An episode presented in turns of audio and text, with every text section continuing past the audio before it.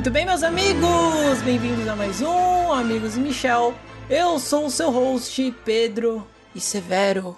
Por favor, Takatsu, estou aqui hoje com. Até E faltou um funeral, hein, galera? Faltou um funeral, puta que pariu. Faltou, faltou. Eu sou o Lucas Klippel e Snape é um bom amigo. E Michel, qual que é o, o feitiço Ah, favorito dos emos? Ai, de novo, não. De novo, mano, não é possível, mano. Qual? Qual que é? Tu sempre... Michel tá, tá É foda. meu slogan, as piadas. Deixa, deixa os ouvintes, os amigos ouvintes julgarem aí a sua piada, Michel. Que aí quem entendeu já manda no comentário lá. Puta que pariu. Vai ser cancelado, hein?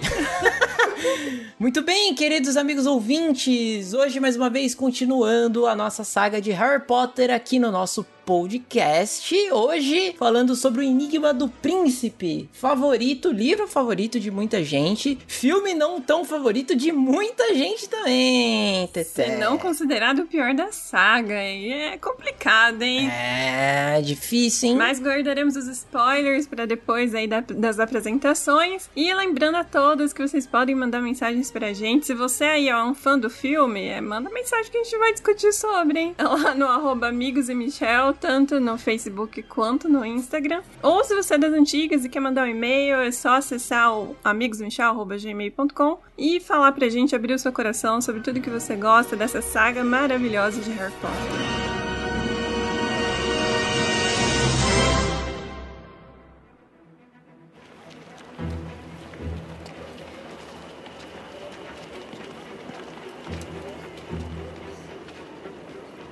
Se arrisca com esses passeios, Harry.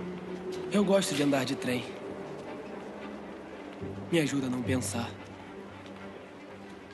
Não é agradável de se olhar, não é? Uma história arrepiante, se assim posso dizer. Mas agora não é a hora de contar.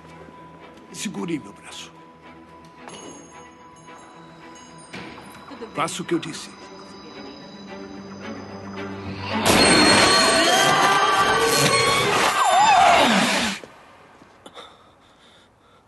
Eu acabei de aparatar, não foi? De fato, com muito sucesso, tenho que admitir. Quase todos vomitam na primeira vez. Agora eu sei por quê.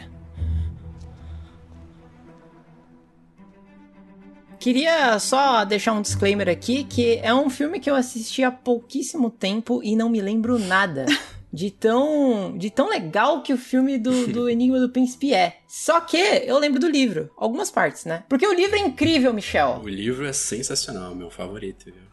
Puta que pariu, o livro é gente- muito bom, cara. Muito bom, cara. Infelizmente, a adaptação que fizeram com o vídeo é terrível, né? Nossa, uma Muito merda. ruim. Não, David Yates chega e fala: Ah, beleza, o roteiro tá aqui, tá legal, o Dumbledore vai morrer. Então, esse, esse roteiro aqui tem uma cara de comédia romântica. Vamos fazer uma comédia romântica. Ah, não, não, não, não, não. Meu Deus. Deus. do céu, cara, não dá pra entender, porque esse livro é um dos que mais responde perguntas, né? No, no- na saga toda. É, ele é muito interessante, o livro, puta que pariu, ele conta toda a história do Voldemort inteira, que até hoje tem fã pedindo, pelo amor de Deus, faz série do Tom Riddle, faz série do Voldemort. E, cara, o filme não mostra uma fucking cena da... da- Ah, não, mostra. Não, só pra não dizer que não mostra, né? Mostra, do ali. lá, né? Mostra, mostra dele produzindo a. perguntando a Horcrux. Mas é só, cara! Caralho! Cadê esse filho da puta trabalhando lá na. lá na Borgsenberg, sei lá, mano? Eles, eles cortaram muitas cenas do livro com, com essas memórias na penseira, né? Que o Harry vi- visita com o Dumbledore. Todas, praticamente todas. Todas, praticamente todas. Então, gente- então tem uma sugestão. A gente já pode parar de falar do filme e a gente fala do jogo de PS2 e o livro. Pronto. Caramba, esse jogo é antigo. Pô, era muito bom esse jogo. Esquece o Eu filme. lembro que eu ia na casa de uma amiga jogar, mas eu não entendia muita coisa na época porque não, não tava assim, não era super fã de Harry Tava tudo em inglês. Exato. Vamos falar do livro, vai. Pau no cu do filme. A gente fala do filme no só na, filme. na- nas partes mais importantes ali, tá? Mas o livro, porra, o livro ele, ele já começa com, com várias perguntas sendo respondidas, né? Porque a gente teve ali o famoso Dumbledore visualizado e não responde, né? Do Harry. Harry. E agora tem o Dumbledore, praticamente figura paterna do Harry nesse filme. Nesse filme, ó, eu tô com o filme na cabeça. Nesse livro, nessa história. Cara, é- e é, muito legal desde o início, que mostra lá o Harry tendo um chavequinho ali, né, na, na- no, no restaurantezinho, enquanto ele Mas vê isso aí as... é só no filme. Meu Caralho, Deus, não tem cara no tá falando livro? do filme de Não novo. tem. Parabéns. Caralho! O primeiro capítulo começa com o ministro trouxa conversando com, com o ministro da magia. Ele tá lá conversando sobre os perigos que tá acontecendo agora no mundo mágico e etc. Isso, Pô, isso é isso é, muito foda. legal porque No- o ministro fica em choque, né? Aí Ele fica full estonteado, porque ele sabe que toda vez que o ministro da magia aparece lá, é porque alguma coisa tá fudida. É verdade, é uma merda. tá pra acontecer. E a gente tem também. Mas esse ministro, o mi- é o ministro do, do Reino Unido, Uhum. ele na verdade não sabe porque é- ele acabou de chegar. E aí ele chega e ele fala: pô, eu, eu sei que tem o Reino da Magia, alguém me contou no começo, mas por que, que vocês me falaram antes? Ah, é segredo. Pô, mas por que, que o antigo ministro não me falou antes? Aí, pô, o Fudge pergunta pra ele: e quando você sair daqui, você acha que você vai contar pra alguém? Você acha que alguém Aí vai fica acreditar um no cara de? Palermo. Exatamente. Essa cena é muito da hora. Mas isso é uma coisa interessante do mundo mágico, né? Dos bruxos. Que é raro hoje em dia um bruxo ser descoberto ao ponto de que ele pode fazer uma magia na frente de um trouxa e esse trouxa, mesmo se ele não for obliviado nem nada, se ele contar pra alguém, quem que vai acreditar no cara, tá ligado? Ele vai virar, ele vai pagar de maluco. Com certeza. E é, é engraçado que nessa conversa dos dois, o ministro da magia, o Fudge, começa a falar pra ele vários acontecimentos que esse novo ministro achava que era alguma coisa explicável, é, ou que tava tudo bem, que era culpa dele até, né? Que como, eu- sei lá, ele tá numa situação ruim pra explicar essas coisas. Então todas as desgraças que vieram acontecendo, ele vai expondo. E o ministro dos trouxas fica em choque. Ele fala, como assim? Você... ninguém me falou nada. E eu tô tendo que lidar com todas as situações e consequências. E a culpa não, não é dos trouxas, é de vocês. Tanto que, o, que um Aurora ele é enviado pra cuidar do, do ministro da ministro trouxa. Uhum. Como segurança. Caralho, mano. Acho que é o Kingsley, é o Kingsley que vai ser como um segurança dele. É isso. O, o ministro atual é o. o... Qual que é o nome dele? É o Fudge, é, e no- durante o livro, aí depois ele visita novamente o ministro trouxa pra informar que o outro ministro. Que o outro Rufus ministro- Scrimgeour- o Rufus Pode crer. Yeah, Pode e a gente crer. vai chamar ele aqui de outro ministro. O outro ministro. Outro É outro ministro ou um ministro novo? Uma coisa muito interessante desse livro que eu acho que é sensacional é que a gente, quando vai ler, a gente percebe que é o, é o primeiro livro, diferente de todos os outros, que ele mostra um ponto de vista que não é do Harry. Que a gente vê ali o. Já, já logo no primeiro capítulo a gente tem essa interação dos dois ministros. E no segundo capítulo, que eu acho que é um dos melhores desse livro, que é o quando o Snape é visitado Nossa. pela Narcisa e a Bellatrix. Essa, Esse capítulo é sensacional. A gente tem todo esse ponto de vista completamente separado do Harry, que, sei lá, pra mim foi muito diferente. Porque isso nunca acontecido. E é bem raro isso acontecer, na verdade, né? Porque como o Harry é protagonista, a gente sempre tem a, a visão do mundo mágico através dos olhos dele. Mesmo que seja em terceira Sim. pessoa e tudo. E a gente ter o ponto de vista de outros personagens, porque a Rowling quer mostrar o que tá acontecendo em outros ambientes, sem a presença do Harry, pra ser importante pra narrativa. Cara, realmente é um ponto muito forte, É cara. a primeira vez que isso acontece na série. E aí também é quando eles expandem essa visão, igual vocês estão falando, que o mundo se torna mais vivo, porque são coisas acontecendo paralelamente, estão acontecendo talvez até ao mesmo tempo, ou que tem essa importância pra história, e você aprofunda um pouco mais alguns personagens, como no caso da Narcisa, você vê o quanto ela tá em choque, ela tá é, super preocupada, ela não consegue nem pensar direito, ela não consegue ter essa razão ali com o Snape, porque ela quer proteger o Draco a todo custo, né? E é engraçado que a Bellatrix tá ali no encalço dela, falando pra ela, assim, meio que deixa essa ideia pra lá, ele foi o escolhido, você tem que agradecer por isso, e aí você já vê essa Bellatrix mata uma raposa do nada. É, e você vê essa característica dela extremamente Invejosa. No livro ela fica com muita inveja do Snape, na real, aqui. Porque o Snape já tá sendo visto pelos outros, uh, os outros comensais como meio que um outcast, meio que um. que- por, por que, que o Voldemort tá confiando tanto nele? Por que, que ele não confia em mim? A Bellatrix tem, tem esse sentimento muito forte no capítulo. Porque o, o Snape sendo o, o braço direito. Porque assim, né? A gente vê que depois da volta volta do, do Voldemort, teve aquele caso lá de Comensais da Morte que não apareceram no cemitério para visitar o Voldemort, dar aquele olá, né, Voldemort. E o Snape foi um deles, então vários comensais ficaram tipo, pô, o, o Lorde das Trevas não deveria acreditar no Snape, porque o Snape é um puta de um, de um safado que tá do lado do Dumbledore, que não sei o quê. E aí o Snape bateu um papo com o Voldemort para dar a explicação dele sobre o assunto, e o Voldemort caiu no papo. Porque o Snape é bom de papo pra caralho, moleque. Pra caralho. É 100 barra 100. Cara, é foda. Sim, o Voldemort deixou a, a, a- É como se fosse um braço direito do Voldemort agora, o Snape. O Snape é tão absurdo que ele aprende a voar, que é uma técnica que o Voldemort tinha, tinha desenvolvido, e ele passa pro Snape. E, cara, várias outras paradas, cara. Como, por exemplo, a oclumência do Snape impede que o Voldemort consiga ler a mente dele. What the fuck, cara? E, no, e no, no próximo livro, quando o Voldemort mata o Snape, o, antes de ele morrer, ele fala pro Snape que, que, que ele foi o único homem que ele confiou e que, que teve. Como é que ele fala? Se arrependeu de ter tomado essa decisão de matar. Chipa. Chipa? Oh, meu Deus do céu. Não, Chip? Não. Chip. Chipa, Snape e Voldemort? Meu Deus. Não. Mas é muito louco também até. Chipo, Snape e Lupin. Não, Ah, o quê? o quê? Vai lá, vai lá, Stephanie. Não, tem até uma, uma passagem que a Bellatrix tá super desconfiada e ainda o Snape fala pra ela, né? Fala assim, isso foi uma decisão do Lord Voldemort de acreditar em mim e você quer questionar ele, você tá falando que ele tá errado? E aí ela dá um passo pra Nossa! trás, tipo assim, é, caralho. Já bota o pau na mesa. Exato. Escrotiza a Bellatrix, muito bom, mano. Não sei. Eu acho verdade. muito legal é, quando eles. é, essa cena, né, que, eles, que tá descrita no livro, na hora que ele aceita fazer o voto perpétuo pelo Draco, que é, literalmente é narrado que o queixo dela cai, porque ela nunca esperava isso dele. Porque na cabeça dela ele era um traidor e ela queria ter certeza disso. E ele jamais mataria o Ela Dumbledore. fica muito puta com a Narcisa. Ela fica toda hora falando: para de ficar pedindo isso pra ele, não sei o que. Aí a Narcisa se joga ao chão, se eu não me engano. Uhum. Ela implora, chora. E a Beatriz morrendo de vergonha. Ele, porra, para de fazer isso, mano.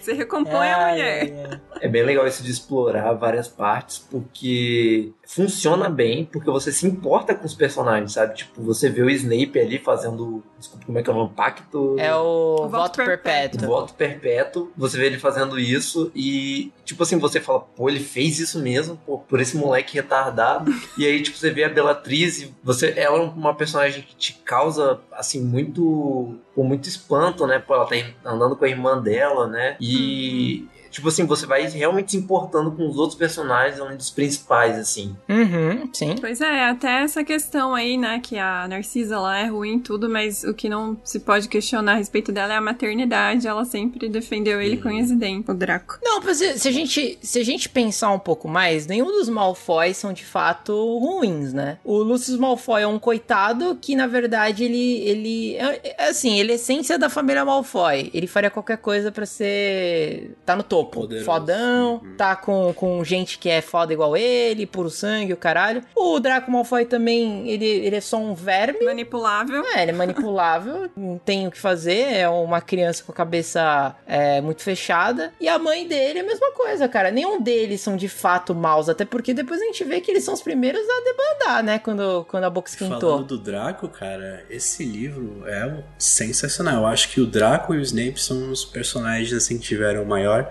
ah, desenvolvimento de, de, de caráter, tá ligado? Porque, nossa, muito bacana. Muito bacana. ver. Eu não sei, eu sei que você vai defender o Snape, Michel, mas eu acho o Snape um, um grande um merda.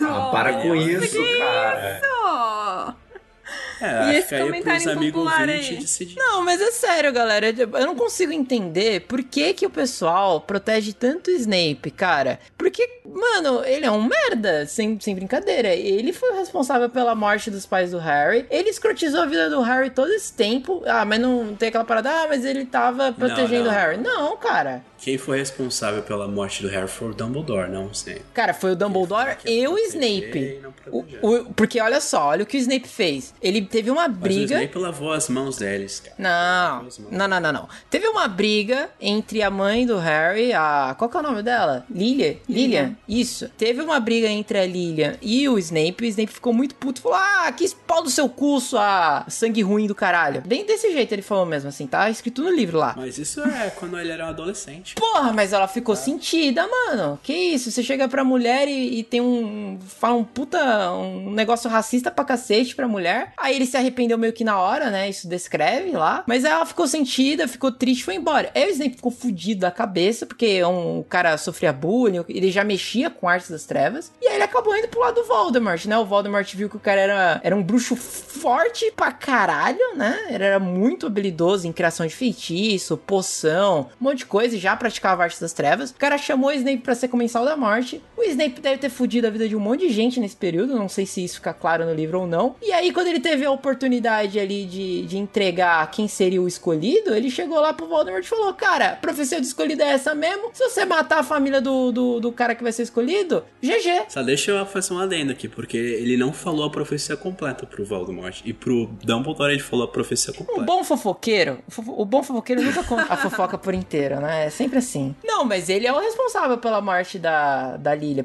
Até depois porque ele fica lá depois, ele implora pro Dumbledore, né? Tipo, ó, Dumbledore, a boca esquentou, não sabia que ele ia matar a Lilia e o Thiago. O Thiago tudo bem, foda Ele fala, né? O Thiago, foda-se, pau no cu do Thiago. Mas a Lily, ah não, faz alguma coisa. E eu- Mas até porque o Thiago massacra... massacrou ele, então é óbvio que ia tá tudo bem. Cara, o Dumbledore chega a falar pra ele que ele é patético, é um verme, que ele sente nojo do Snape. Sério. Mesmo assim, o, o, o Dumbledore fala que não, não pode fazer nada, alguma coisa assim, né? Não, ele fala que ele depositou a confiança no homem errado. Ou seja, o, o Dumbledore nessa época ele tava muito egocêntrico, tá ligado? Ele, ele achava, foda-se, eu não vou proteger esse cara aqui não, essa família, foda-se. Vai lá, mata eles. Bom, bom, tá bom. Eu vou, vou dar uma colher de chá, porque se eu falar aqui também que meu personagem favorito é o Dumbledore, Michel vai ter 20 ferramentas aí pra falar porque que o Dumbledore é um merda. Mas, cara, o Dumbledore, eu concordo que o Dumbledore é um merda também, porque ele podia simplesmente ter derrotado o Voldemort solo, né? Desde essa época. É, ele decidiu não fazer. Decidiu não fazer. Então, tem até a frase polêmica ali do Harry questionando ele quando eles usam é, a penseira lá pra Uhum. poder ver o passado do Tom, Tom Riddle, que o Harry fala pra ele, mas você já sabia desde aquela época que ele era um bruxo das trevas, esse é o maior bruxo das trevas? E É uma pergunta idiota, né, do moleque ele, também. É uma pergunta idiota, vai.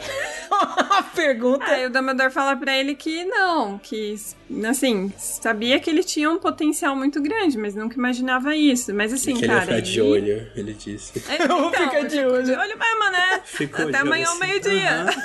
Eu vou observar. Se der ruim, é, eu vou, vou falar pro jornal que deu ruim mesmo. Pois é, então são, são atitudes questionáveis. Os bruxos têm problema em ver a maldade. Porque, por Não. exemplo, o Harry pega Ah. o Draco, aí ele fala assim, cara, o Draco é um comensal da morte, tá ligado? Tá trabalhando com o Voldemort. Aí o, o Rony e, e a Hermione, eles olham assim, gente, o Draco, como esse menino tão bom, tão certo, Não. correto? Não, Como não. eles seriam um comensal da morte? Nossa, eles ficam, eles ficam o livro inteiro falando pro Harry, você tá ficando louco, Harry? Você tá ficando louco? Não, mas você tá vendo coisa onde não tem. O Harry não, o Impossível. Draco tá metido nisso, o Draco não sei o que. E eles, não, Harry, nossa, eu tô até com vergonha de É você. chato, velho. Fica repetitivo. é muito meme, cara. Não, É não, mas ó, a justificativa é o seguinte: esse ano Harry Potter realmente tava meio biruta, tá? Eu não vou mentir, vai. O Harry Potter realmente. Mas é lógico, cara, ele tinha acabado de perder o padrinho dele, ele tava com a cabeça totalmente desvirtuada, Ah. e daí quando ele encontra as pessoas, as pessoas estão falando que ele tá louco, que ele não precisa se preocupar. Mas esse é o mesmo problema do quinto livro. Tipo assim, o moleque, ele tem, tinha 13 anos e enfrentou a porra de um dragão, sei lá, impediu o Voldemort de voltar, É. sobreviveu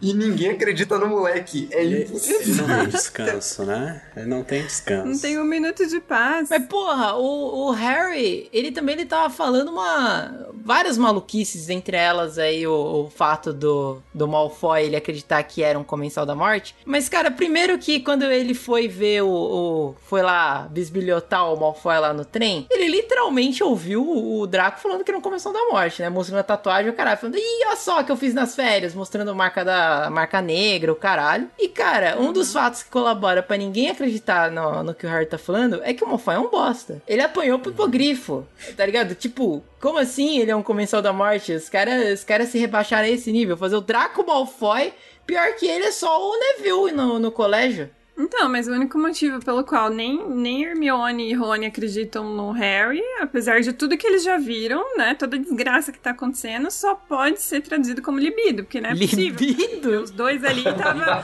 tava mais. estavam mais querendo se pegar ou acontecer alguma outra coisa, porque todas as vezes que eles que o Harry vinha com essa pauta do Malfoy, o, o Hermione e o Rony estavam se trocando olhares pra ver se um tava paquerando o fulano e o outro não sei o Merda, quê. bosta. E fica nisso o livro inteiro, cara. É, mas eu, eu gostei desse, desse aprofundamento do romance entre. Não só entre o Ron e a Hermione, mas no livro, o romance entre a Jean, o Jean e o Harry também é, melhor, é muito melhor que no filme, né? Mas não Nossa. é muito difícil. Vamos ser bem sinceros, né? É muito difícil. Teté, são adolescentes, Teté. O adolescente ele é um bicho complicado. Ele é. É- é- O jovem é nojento pra caralho, né? Essa é a verdade. Se você é jovem, tá escutando esse podcast, cara, eu, eu cheguei na idade que eu consigo olhar pro jovem e sentir nojo. Ou seja, eu sou velho. Meu Deus do céu. Essa é a Me verdade. sinto ofendido aqui. Então, ele tá ofendendo metade dos ouvintes, nossa, não mais. Não, brincadeira, desculpa, desculpa. Mas o, o- jovem é meio bosta. É mesmo. E, e o negócio é que a Gina, eu vou concordar aqui, que a Gina, ela é. Cara, eu não tenho palavras pra descrever o quanto a Gina foi injustiçada nos filmes, porque no livro ela é uma personagem bem foda, bem interessante. foda. Ainda mais que nesse livro específico, cara, ela é uma das artilheiras do time da Grifinória em quadribol e ela é fodona, Ela mano. é bem tomboy no, no. Pois é, e o que, que é quadribol no, no filme? Não existe. mais. O Harry, Foi- o Harry era capitão do time de quadribol. Por que, que que caralhos eles não, não- não mostram mais disso no filme? Tá louco? É muito maneiro, cara. Não, e é maravilhoso a participação do Ron, né? Que o cara, ele é muito bom no quadribol, só que não na frente das pessoas. e aí, todos os jogos ele é vaiado, tá ligado? Tem uma zoeira, tinha uma música, né, pra ele no, no livro. O Ron é nosso rei, eles falam. Ron é nosso rei. É verdade. Pode crer. Foda que no livro, a, a Rowling, ela, ela sempre que tem uma oportunidade pra dizer que o Ron é pobre, ela faz sem dó, né? Porque caralho, mano, pelo amor de Deus, mano. Mano. Até a vassoura do moleque é um bagulho. Puta que pariu. É, é umas duas páginas explicando o quanto o moleque é humilde e pobre que ele não tem uma vassoura rápida. E é por isso que ele é goleiro. Caralho, coitado do moleque. Então me conte, Cormac. Você tem visto seu tio Tibério ultimamente? Sim, senhor. Na verdade, eu devo ir caçar com ele e com o ministro da magia nas férias. Ah, bem. Mande lembranças para ele. Me conte do seu tio, Belby. Para os que ainda não sabem, o tio de Marcos inventou a poção de acônito. Ele está trabalhando em algo novo? Não sei. Ele e meu pai não se dão bem. Eu acho que é porque meu pai diz que poções são besteira. Diz que a única poção que vale a pena é uma bebida forte no fim do dia. E você, senhorita Granger, o que exatamente a sua família faz no mundo dos trouxas? Os meus pais são dentistas. Cuidam dos dentes das pessoas. Fascinante. E esta é uma profissão considerada perigosa? Não. Embora um menino, Rob Fenwick, tenha mordido meu pai uma vez, ele levou 10 pontos.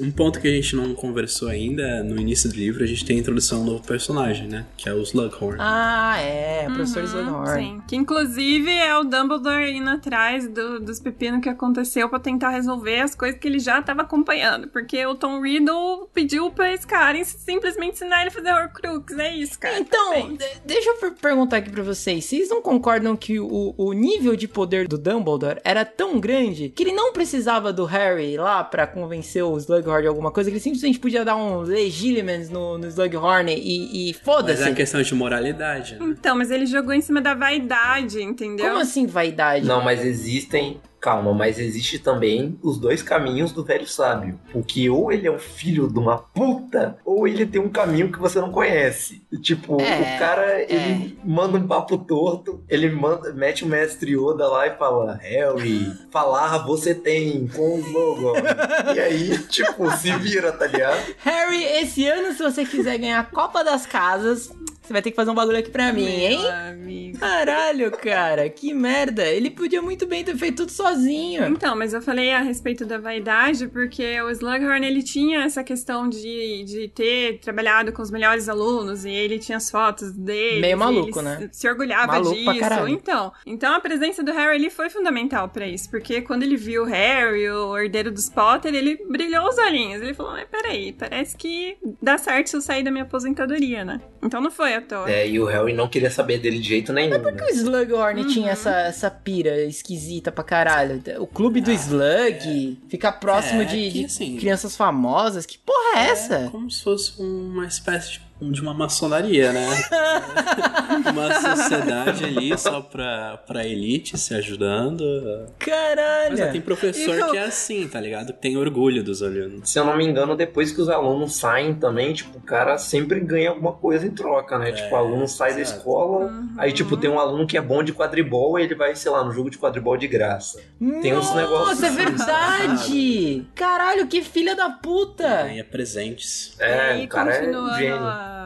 A, questão do, do Ron ser sempre massacrado, o Slughorn, toda vez que vê ele, só falta cuspir no, no Ron. Finge que nem ele existe, e até as descrições no livro né, tentam enfatizar isso. Que ele, ele simplesmente não enxerga o Ron. Bom, parando pra pensar, o, o Slughorn também não chamou o Draco Malfoy, o que colabora com a ideia de que, mano, o Draco Malfoy realmente é um merda. Porque, mano, foda-se que ele é da família Malfoy. A família Malfoy deve ser uma coisa...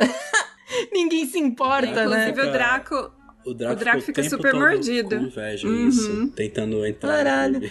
E ele fala assim: Ah, eu não me importo com isso, não sei o quê, mas será que ele não me chamou? Nossa. Mas qual é o nível de loucura do Voldemort pra confiar o trabalho de matar o Dumbledore Pro Draco tá? Malfoy. Nossa.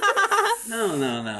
Peraí, que eu, eu respondo a tua pergunta. Ele, ele, ele fez isso, mas como uma punição pro Lúcio. É. Porque o Lúcio, ele, ele se fudeu no último, no último livro, aí agora, nesse livro, o Voldemort mandou... Ah, você, você fez essa merda? Então eu vou mandar seu filho pra matar o Dumbledore. Como você sabe que ele não vai conseguir, ele vai morrer mesmo. É, Cara, a Narcisa, a Narcisa no começo ela fala sobre isso e ela comenta que ela tem certeza que esse pedido a respeito É do Draco é exato e é um castigo por causa dos atos do do, do Lúcio. Lúcio. Que ideia, né? Por que, que o, o Voldemort achou que o Dumbledore ia matar uma criança, cara? Como assim? Eu tinha é esquecido essa? disso, mas agora, Michel, você acabou de tampar todos os furos de roteiro de Harry Potter pro resto da minha vida. Eu nunca mais questiono nada, tá ligado? É isso, Tá tudo explicado. é isso, é isso. Isso é o que eu ofereço hoje a vocês. Um vidrinho de sorte líquida para o estudante que, na hora que ainda nos resta, conseguir misturar uma porção do morto-vivo aceitável. A receita se encontra na página 10 dos seus livros. Preciso dizer que somente uma vez um estudante conseguiu misturar uma porção com qualidade suficiente para ganhar o prêmio. Todavia, boa sorte para vocês. Que comecem a misturar. Estudos avançados de poções. Este livro pertence ao príncipe mestiço. Fez isso? Amassa ao invés de cortar. Não. As instruções mandam especificamente cortar. Não, sério. Oh, pelas barbas de Merlin, está perfeita. Tão perfeita que eu diria que uma gota mataria todos nós. Então, aqui está, como prometido, um frasco de Félix Felices. Parabéns. E use-o bem.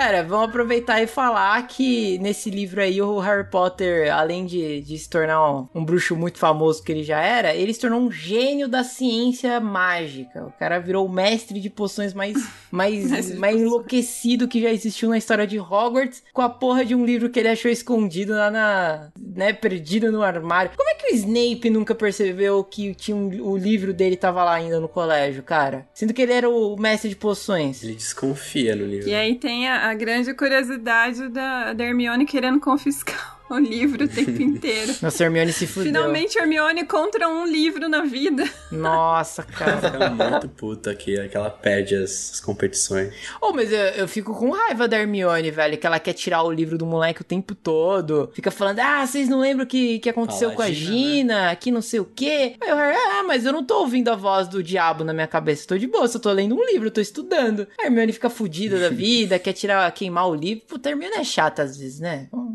Não, então, mas eu, eu vou defender aqui a Hermione, porque eu tenho uma coisa pra falar sobre ela. Hum. Todos esses filmes e livros podiam se chamar Hermione, a Pedra Filosofal, Hermione, a. Câmara Secreta. Porque se tivesse só ela e, ti- tipo, você tirasse o Ron e o Harry, ela já teria resolvido, tipo, os dois primeiros livros, sei lá. Porque todas as ideias boas e sensatas é ela falando, e todas as merdas e idiotices é o Ron e o Harry decidindo, sabe? Pior que isso é Não, a verdade. manobra dela com o basilisco já mostrou a genialidade dessa menina criança ainda, então não tem como questionar. Mas é o que eles dizem também que ela é uma pessoa que é tão. Ela leva a teoria tão à risca que quando tivesse uma situação que ela precisasse usar, digamos, a astúcia ou o coração, ela não saberia, ela ia frisar. Mentira. E aí, é mentira, problema. mentira porque ela sobreviveu à maldição de Dolohov porque ela tomou 500 poções antes de ir pra batalha, cara. Essa, essa menina é então, preparada isso pra é levar- cacete. É isso, é levar a teoria ao pé da letra. Então, mas ela só sobreviveu por conta disso, caralho. Porque o- a maldição do Dolohov é tipo a Vada Kedavra, era pra ela ter ido de base. Ela sobreviveu porque ela se bufou, mano. Gênio. Então, mas é porque ela é uma pessoa estrategista Ela é inteligente. foda, o que eu tô é falando é que um complementa o outro. Então, assim, a gente sempre dá os créditos pra ela porque ela vem com a solução prática, mas se não fosse os outros dois, também não, não chegaria a uma conclusão. E o filme impulsiona muito a Hermione também, sendo bem sincero. O amigo ouvinte aí que só os filmes, Hermione não é, não é aquele, não, não é esse, esse bagulho todo não, tá? A Hermione, ela tem, colocaram várias falas de outros personagens pra Hermione, pra Hermione parecer mais inteligente. Mas no livro, assim, ela é, é tipo, ela é da hora, ela é inteligente, mas não é absurda, não é Deus Ex Machina. Claro que é. Não, mas Não, também não é tem, tem partes que desfavorece, tem partes que desfavorece. Por exemplo, no primeiro, no primeiro livro, tem uma parte que ela res- é, resolve a, a parte da poção, né? Sim. Pra encontrar a pedra filosofal. E no livro não aparece. No filme não aparece essa parte. Então, tipo, também não. É, eu, eu acho que, que na, no, no Príncipe Mestiço, uma das coisas que mais colabora isso aí com a que a Tete falou, por exemplo, que ela é muito da teoria que não sei o quê, é quando realmente é, acontece essa competição aí da para ganhar Félix Felices, né? Que a, eles têm que fazer uma poção lá que é extremamente difícil, e a Hermione ela segue a risca, risca, risca o que tá escrito no, no manualzinho lá de poção. E o Harry, ele vai seguindo as instruções do Príncipe Mestiço, que falam coisas Tortas. é, completamente diferentes, tipo, não corta no meio, amassa. E a Hermione fica, tipo, louca, falando: caralho, você vai se fuder, Harry, porque você não tá seguindo a risca. E ela, tipo, foi vencida. E, cara, mesmo que ela tivesse, isso é, isso é um, acho que é um fator interessante no livro, né? Mesmo que, se ela, que ela tivesse com o livro do Príncipe Mestiço, ela não teria seguido as instruções do príncipe. De jeito nenhum, cara. Ela seguiria sempre o que tá escrito pelo livro. Então, olha aí. Eu acho que a Hermione, ela não só nesse livro, mas na toda a série, eu acho que ela se tornou uma figura feminina pra pra todas as meninas, as mulheres. Com aí. certeza. Tipo, muito forte, cara. Porque quando tu pensa num- numa figura feminina na, nessa, cu- na cultura pop, cara, eu sempre lembro da Hermione de uma mulher forte, tá ligado? Inteligente. Eu acho isso muito Socão na cara do Draco? Eu, eu também gosto muito dela. Acho que não tem nem como questionar todo essa, esse valor simbólico e, e prático que ela tem para as mulheres. Eu só fico triste das atitudes dela com a Luna, especificamente. Eu- Aham. Isso no, no livro eu não Faltou acho legal. sororidade. Faltou sororidade. Exatamente, faltou. É, a Hermione ela tem essas características de tipo, por exemplo, ela não tem que ser a personagem bonita, não tem que ser personagem arrumadinha, sabe? Tanto que no primeiro livro fala que os cabelos dela são tipo é, caóticos, né? É, Aham. Ela tem. Ela é dentuça, tipo a mãe. é isso aí. Então o que importa mesmo é tipo personalidade e inteligência. Acho né? que a, os outros dois exemplos bem grandes no livro são a Luna mesmo, que é uma, uma- um outro escopo ali. Tem a Gina, né? Que, como a gente falou, a Gina nos livros ela é, ela é muito forte, ela é extraordinária nos livros, né? Que é uma coisa bem interessante da, da Ela é personagem. bem durona, assim. né? Total. A personalidade dela. Ela se impõe. E, assim, totalmente diferente do que ela é no filme, cara. Porque no filme a gente só, sei lá, é um personagem de uma fala. Uhum. em todos os filmes, né? Não faz sentido nenhum, você não sente a conexão dela com o, o Harry. Acho que tanto que ne- nesses últimos filmes acaba que é, o, o tempo em tela do Harry com a Hermione acaba cativando um pouco mais o público em relação a um chip Sim. do que a própria Gina, né? Que você fala, não tem nada a ver com ele. Sim. É, a Gina no livro é incrível. Tipo, tem uma cena. Porque ela começa a namorar, né? Começa a namorar um monte de garoto. O Dino, acho que o Thomas, né?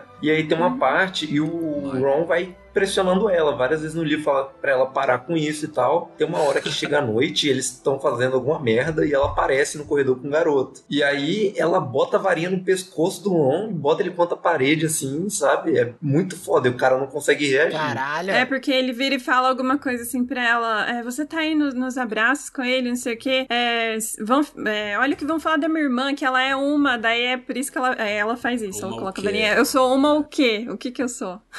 Foguíssimo. Muito foda. Mas a gente tá aqui falando do- desses personagens e como eles se desenvolveram. Cara, Hum. eu- sei lá, cara, pra mim a gente tem que falar do Drago, porque a gente- ele é muito. A gente vê toda a complexidade do personagem nesse, nesse livro. Tipo, a gente vê toda a fragilidade, tudo que ele tá passando ali, na posição que ele tá. Tipo, ter que matar o Dumbledore, velho. Você, você- você consegue imaginar isso? Senão tu morre. Cara, eu acho que mostra a A ingenuidade vê dele, a mano. fragilidade dele chorando. É, é muito ingênuo ele pensar que ele conseguiria matar o Dumbledore, até porque ele fica falando mal do Dumbledore em basicamente todos os livros até agora. Ele sempre fica farpando o Dumbledore, falando que Hogwarts é, é, é capenga e, e bosta por causa do Dumbledore. E, e aí ele fica matutando que, cara, de fato, é interessante, né? Porque é a primeira vez que o Draco recebe uma, uma, uma missão grande, né, Pra fazer, porque ele se acha o fodão, mas ele é um bosta. Ele é um bosta, ponto. Eu acho que ele tem certeza que ele é um bosta. E aí quando ele finalmente ele recebe uma missão e é matar o Dumbledore, ele tenta levar a sério ainda, tipo, é inacreditável. Mano, mas isso só faz ele um personagem melhor ainda, velho.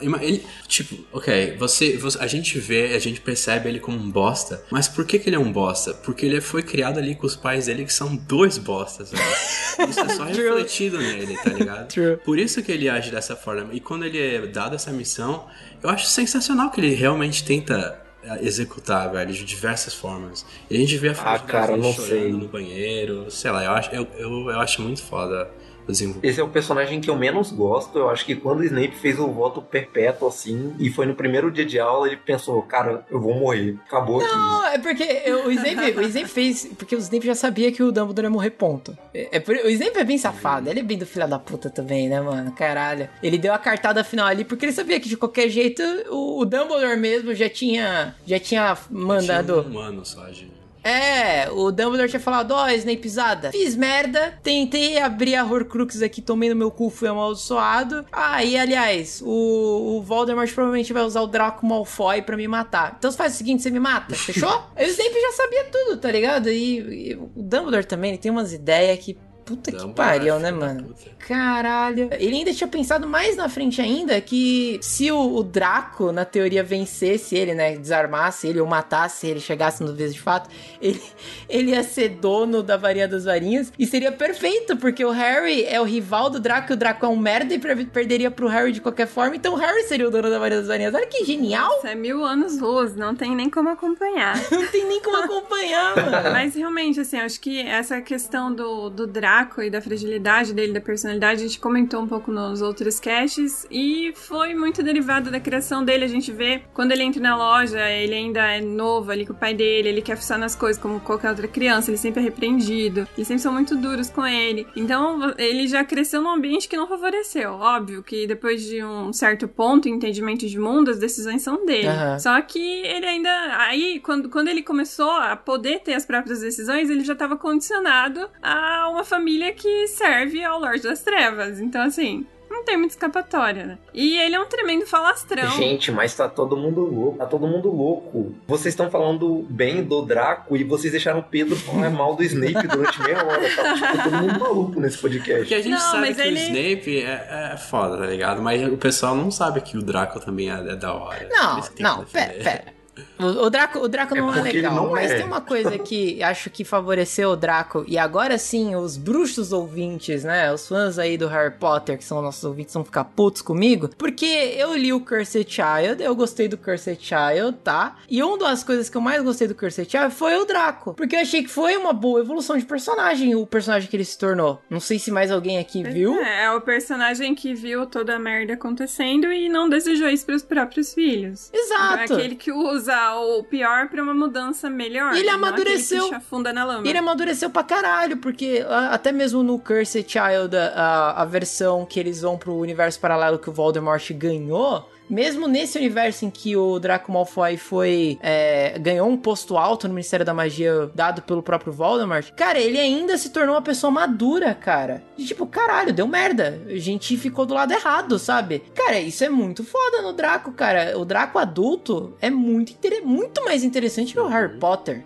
Muito mais. Ele conhece os erros, né? Exato, muito. Nossa, não tem nem comparação. O Harry Potter foi um merda adulto. um- eu, eu concordo com o pessoal que não gostou do Cursed Child, porque falou aí que, que o Harry Potter mudou muito. tudo mais. E eu concordo. O Harry Potter, se aquele é o Harry Potter canônico adulto, cara, ele se desgraçou. Caralho. Tá certo. É uma boa lição pras crianças aí, ó. Largou Exato. o último ano de escola, vai se fuder. Fica até o Exatamente. final, faz tudo.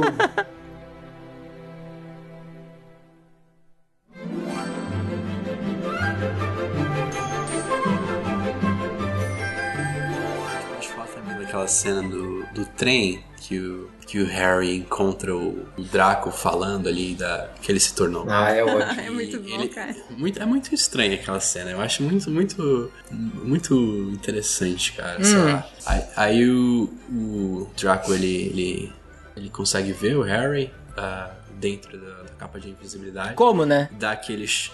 Ele, ele, quando o Harry ele se levanta pra ir lá ali em cima onde coloca as mochilas, ele vê o pezinho do Harry no livro. Ele Verdade. vê o pezinho dele se mexendo, uma coisa assim. Daí ele só espera todo mundo sair, pá, pá, pá, dá um petríficos totalos lá, cai duro no chão, Mete um quebra o chute. narizinho dele. Nossa, o Draco é diferenciado, né, mano? Ele quebrou o nariz do moleque. Isso, Mas também o Harry que ideia de jirico. Ele já entra no lugar, o pé- dele fica preso na porta e ele já fica morrendo de dor. É assim, é a pior ideia que ele tem. É muito No, foda essa cena. no livro, Tem uma diferença nessa cena do livro e do, do filme. Era isso que eu ia falar. Quem- no filme, quem acha o Harry é a, é a Luna. A com Luna, aquele uhum. óculos dela. E no, no livro é a Tonks. Que é full depressiva nesse livro. Sim, a Tonks tá fudida, né, mano? Por conta do Lupin, que o Lupin não, não quer namorar, porque não sei o quê, porque ele é lobisomem. lobisomem. É, tanto, Miguel, né? Sim, tanto é que mostra lá a- o patrono que a Tonks faz, agora ela se tornou. É que não especifica que é um lobisomem, né? Fala que é tipo um, um ser lupino. menor do que É, um ser lupino gigante e tudo mais. Mas também, a J.K., ela nunca descreveu o lobisomem do Lupin como aquele. como é mostrado no filme, né? Que aquele cara meio, humano, meio humanoide, meio lobo. Na versão dela parece ser mais um lobo do Twilight, né? Que é um lobão gigante. Um Gigantão. E é muito sério porque daí essa cena conduz ela a escoltar o Harry, depois ela encontra com o Snape, e aí ela. O Snape meio que ofendendo ali ela, O troca aquele. dela. É, então. E aí o Harry fica assim, nossa, eu preciso fazer alguma coisa, e ela fala, não, tá tudo bem. Por que continuam defendendo o Snape? Ele é um merdão, mano. Porque mesmo assim, ele, ah, ele tá no lado correto. Mas e essas escrotizações gratuitas que ele faz com geral? E aí? É isso que faz ele foda. Não, mano, é no possível. O cara é muito filho da puta, cara. É muito filho da puta, não tem como.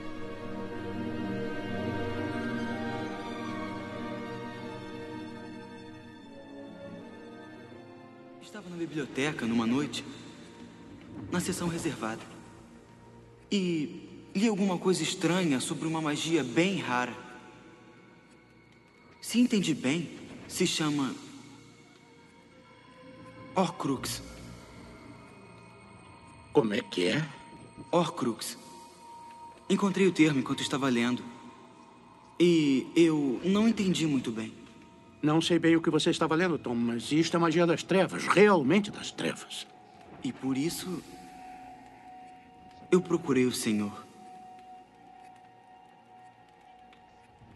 Um Horcrux é um objeto em que uma pessoa oculta parte de sua alma. Mas eu não entendo como se faz isso, Senhor. A pessoa divide a alma e oculta parte dela num objeto. Fazendo isso, você está protegido caso seja atacado e o seu corpo destruído. Protegido? Esta parte de sua alma que está oculta continua viva. Em outras palavras, você não pode morrer.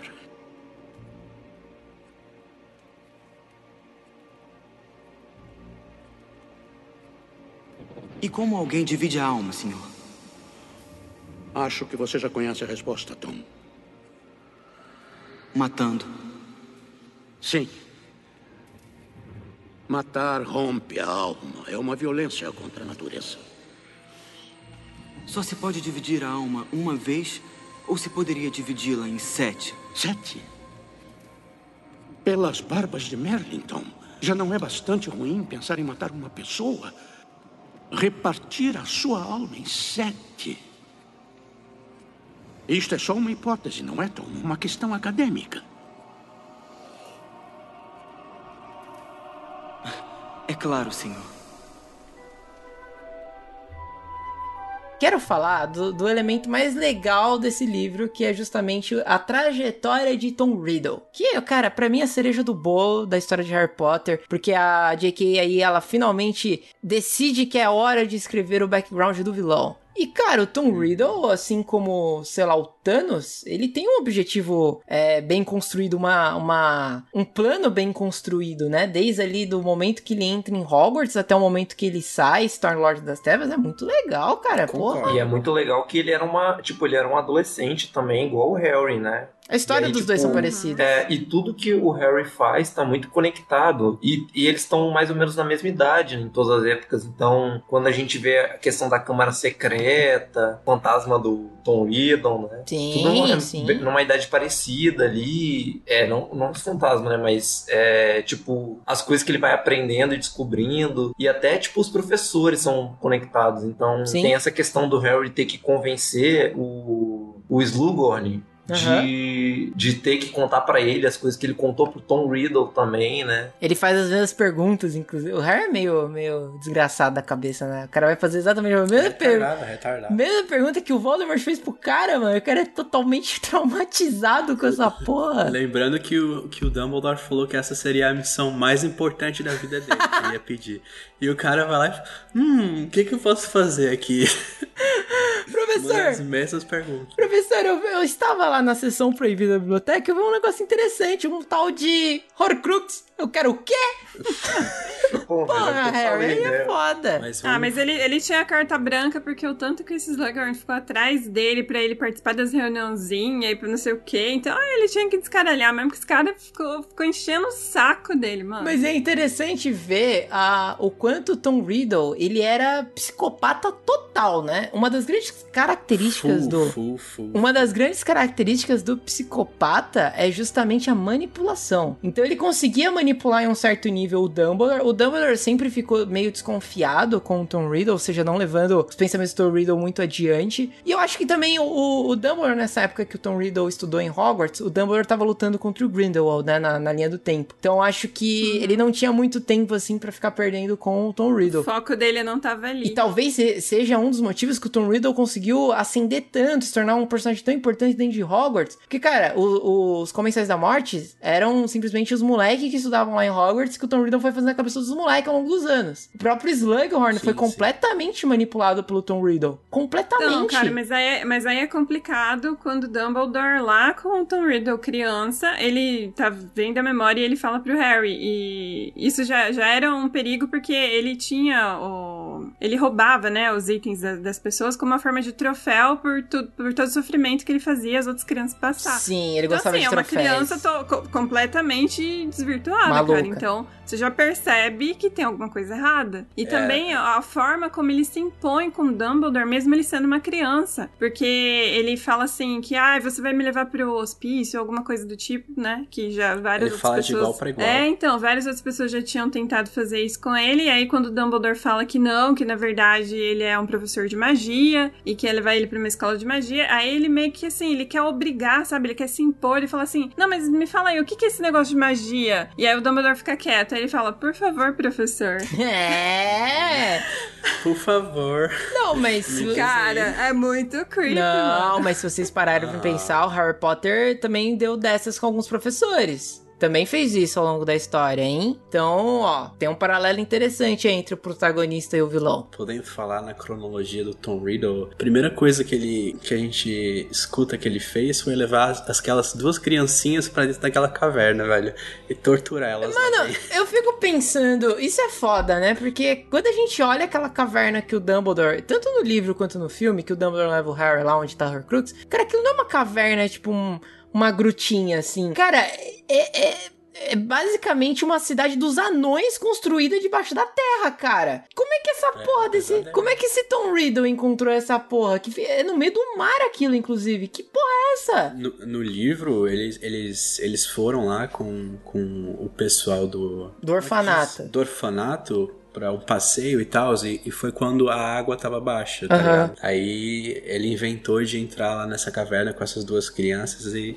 traumatizou ela lá dentro, provavelmente usando magia. Magia negra, né? coisa. Crucio no É. moleque. Por isso que essa caverna é tão importante pra ele, porque foi a primeira vez que ele fez um, uma Dark Arts nos outros. Tudo, tudo na vida do Tom. Inclusive, esse é, o- é o, é o fato aí do Dumbledore tá ensinando as coisas pro Harry Potter. Porque ele precisa que o Harry Potter entenda exatamente qual que foi o passo a passo do, do Tom Riddle até chegar como Voldemort e como é que o Tom Riddle criou as Horcrux. Porque ele fez essa ligação de que todas as Horcrux essencialmente são troféus que o Voldemort colecionou ao longo da vida dele. E é legal até, é, é pertinente falar um pouquinho da história do, do, do- de como surgiu o Voldemort, porque qual que é o problema? Um do, citar mais uma vez aqui o Cursed Child, né? Qual que seria o problema de um relacionamento do Voldemort com a Bellatrix, canonicamente falando? O Voldemort, ele não sente é, atração ou qualquer tipo de sentimento com qualquer outra, Emoção. é, qualquer emoção com qualquer outro ser vivo, qualquer coisa, entendeu?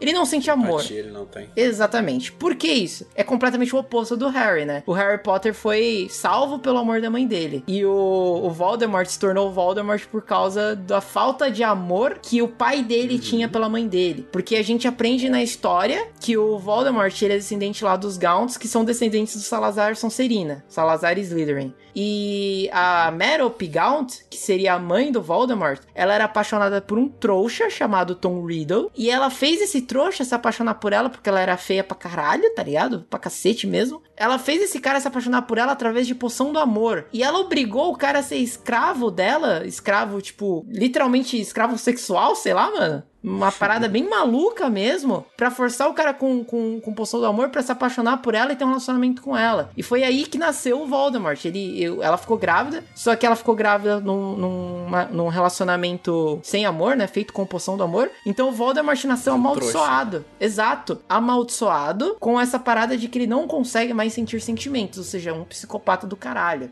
A mãe dele morreu, os Gaunts, né? Teve o tio dele que sobreviveu, se não me engano, o avô dele já tinha morrido. Os Gaunts, aliás, são bem filhos da puta, né? Isso explica também na história.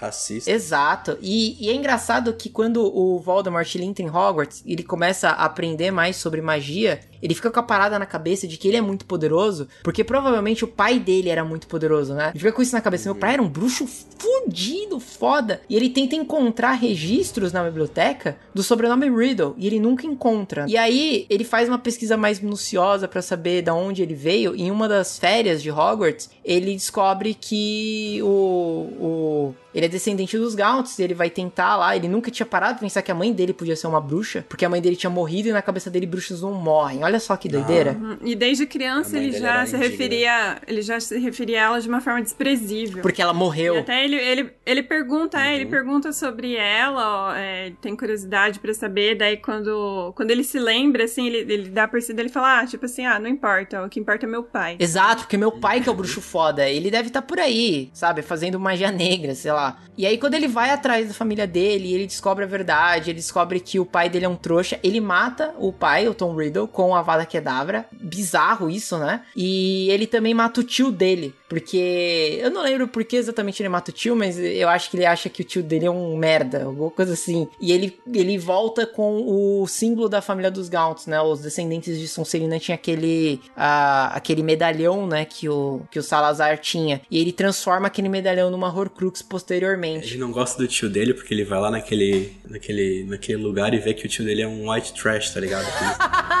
Verdade. Que vive assim no. no carro. Como é que é o nome? Eu não sei agora. Sei lá. Ah. Mas tu entendeu. Eu entendi. Aí, aí ele fica puto. Ah, que porra é essa? O que, que você tá vivendo aí com, com cobra fincada na parede, tudo sujo? Aí mata o cara.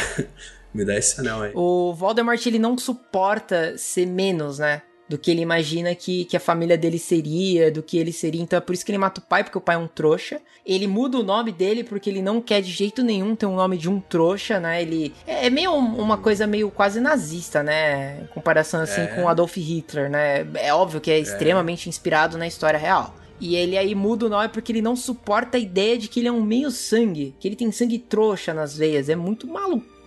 Caralho, completamente É maluco uma isso. ótima analogia pra gente. é. Exato. E, e uma, e uma das coisas legais da história do Tom Riddle também é o fato do Slughorn é, sempre achar que o, o Tom Riddle seria um, um cara que, mano, no mínimo seria ministro da, da magia, de tão foda que o Tom Riddle era. E quando ele sai de Hogwarts, ele ele vira um, um, um- um varredor de chão da, da, da Borgenbergs, tá ligado? E todo mundo fica muito surpreso com isso. Por que, que, que ele vai trabalhar numas lojinhas lá no Beco Diagonal? E, cara, tudo, tudo tem um sentido. Tudo se conecta isso. Tudo se. con- O cara é um gênio. E, cara, eu fico tão triste que essa porra não tá no filme, cara. Pelo amor de Deus, mano. Esse cara, ele foi atrás de todas a- a- as relíquias dos fundadores de Hogwarts. Porque assim como Harry Potter, olha o que gênio de ligação. Assim como Harry Potter, que ama Hogwarts, que aquela é a vida dele, aquela, aquela porra daquela escola mudou a vida desse moleque, o Voldemort casa também. deles, né? Exato. O Voldemort também pensava desse jeito e, mano, ele não suportava a ideia que ele não podia mais voltar pra Hogwarts, porque ele já se formou. Então ele queria que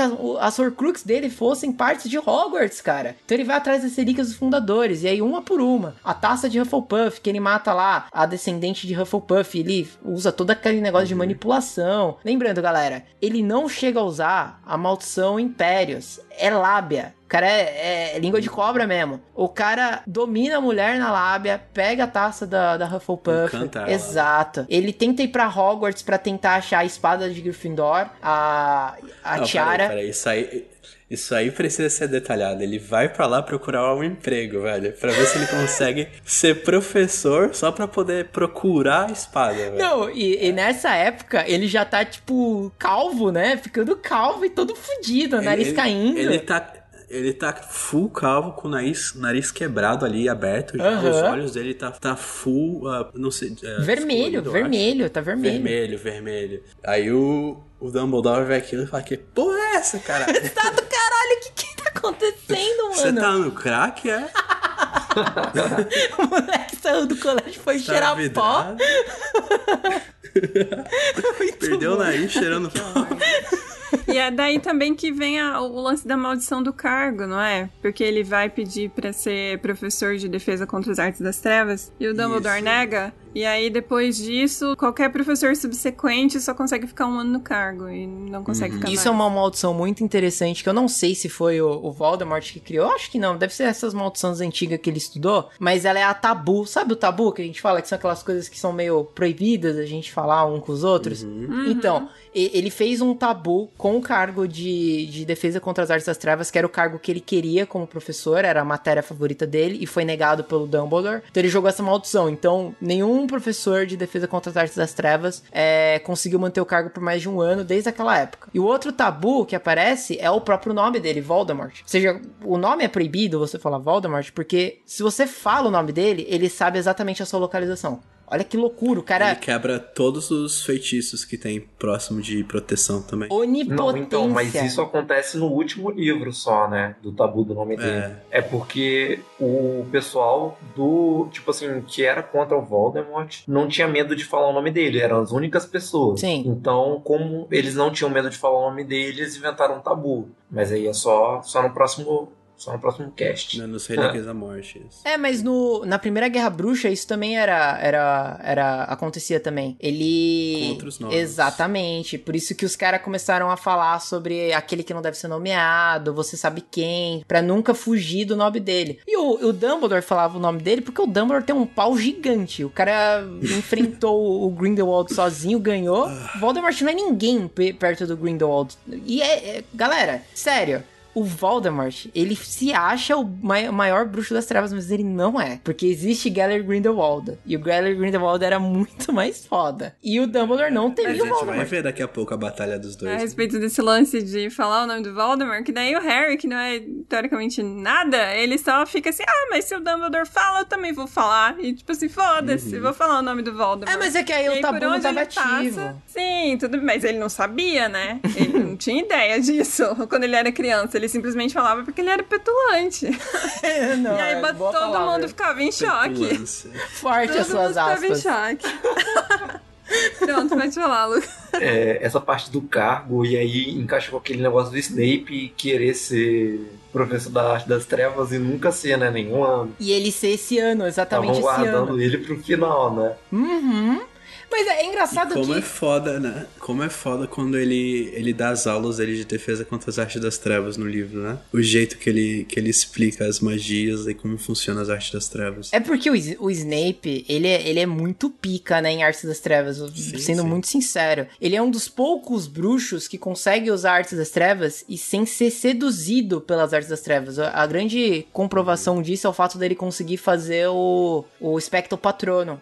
Olha aí, eu acho que a gente já comentou isso em algum dos casts, né, do Harry Potter. É, mas se um bruxo das trevas tenta fazer um espectro patrono, a varinha dele começa a brotar vermes e esses vermes devoram o bruxo. É uma magia que é, é- ela Indigno. é indigno, exatamente. Você tem que ter um coração bom pra poder realizar esse feitiço. E o Snape consegue. E ele consegue fazer isso mesmo usando magias das trevas. O Sectum Sempra, que é uma magia incrível, cara, que surge aí nesse livro, é uma magia das trevas fudida, cara. É uma magia que você esfaqueia o seu alvo. Puta que pariu, cara. É meu feitiço favorito de toda a É toda a saga. absurdo. É absurdo, cara. O, o Harry dando o Sectum sempre no, no, no Draco, cara, dá, dá vontade um pouco de, né? Você fica com dó ali do Draco, velho. Porra! O Que Draco, capítulo foda, né? o Draco O soltando um maluco já tava em feitiço. choque no banheiro, né? Nossa, e ele está soltando um feitiço mó humilde, né, mano? Tipo, soltando feitiço que faz o cara dar risada, soltando feitiço que prende o- as pernas do cara, e de repente o Harry Potter solta um feitiço que corta o moleque no meio! Que isso? Caralho, mano. E é legal o Snape ter ficado em choque, né? Tipo, caralho, mano. E aí, meu feitiço viralizou no, no, no Reddit, no Twitter? Que porra é essa? Viralizando no TikTok. Viralizou no TikTok? Aí, aí o Snape pergunta "A- aonde que você. Aonde que você eh, aprendeu esse feitiço? Aí, o- aí o Harry tenta dar um migué pra ele, não sei o que. Aí o Snape na hora já pega. Traz aí sua mochila que eu quero ver que livro que você tem aí. Azedou. Quando o professor pede pra olhar o teu caderno, fudeu. fudeu, Esse negócio fudeu. da ligação do Harry com os personagens é uma outra coisa com o Snape, que ele tem o, o dom de irritar o Snape, tá ligado? Nossa. Sempre, todas as coisas que ele faz, ele consegue irritar o Snape. Cara, mas o campeão de irritar o Snape é o Neville Longbottom. Que o Neville, coitado do Neville, né, cara? A existência Só do Neville. existir. Só a existência do Neville já deixa o Snape puto. Ai, cara.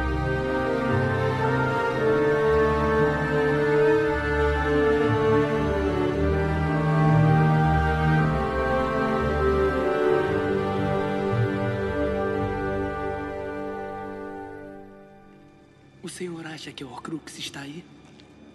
Oh, sim.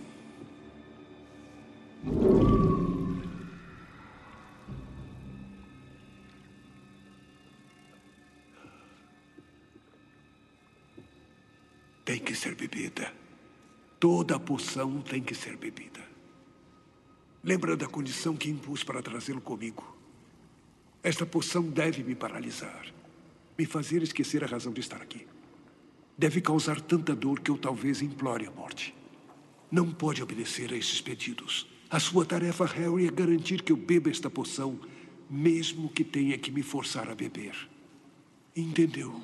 Por que eu não posso beber a poção? Porque sou muito mais velho, mais esperto e muito menos valioso. A sua saúde, Harry.